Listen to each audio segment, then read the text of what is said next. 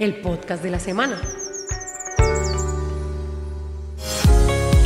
Estuvimos en la Reserva Natural Bonanza, un lugar que enamora por sus bellos paisajes y cascadas y que está ubicado en el municipio de Jamundí, en el área amortiguadora del Parque Nacional Natural Los Farallones, a la altura del corregimiento de Puente Vélez. El sitio es visitado diariamente debido a su importancia ecosistémica y porque es un lugar ideal para el avistamiento de aves, de ahí que se haya conformado un grupo con integrantes de la zona. Pero dejemos que sea María del Rosario Cortés, coordinadora general de la Reserva Bonanza, la que nos cuente de qué se trata. Estos niños son los que conforman el el Club Amigos de las Aves y Naturaleza La Herradura. Está conformado por tres corregimientos. Claro está que ya también lo están conformando niños de otros corregimientos y niños del casco urbano del municipio de Jamundí. La idea de crear este grupo con el cual se busca motivar e incentivar a los menores a conocer y conservar las aves y el medio ambiente surgió porque de la zona es Kimi Bañol, el primer niño guardián de aves de Colombia. Kimi nos cuenta de qué se trata este título. Yo participé en concursos, en la Feria Sudamericana número 8, número 7, en la cumbre, festivales. En la feria número 7 me nombraron como primer guardián de aves de Colombia. El primer ave de Colombia es cuidar y conservar la naturaleza. Motivar a demás niños para que conserven y cuiden la naturaleza como las aves y las fuentes hídricas. Debido a la importancia del trabajo de conservación que se hace en la Reserva Bonanza, la CBC ha venido apoyándolos en diferentes aspectos. Uno ha sido desde el Fondo Participativo para la Acción Ambiental, además con capacitación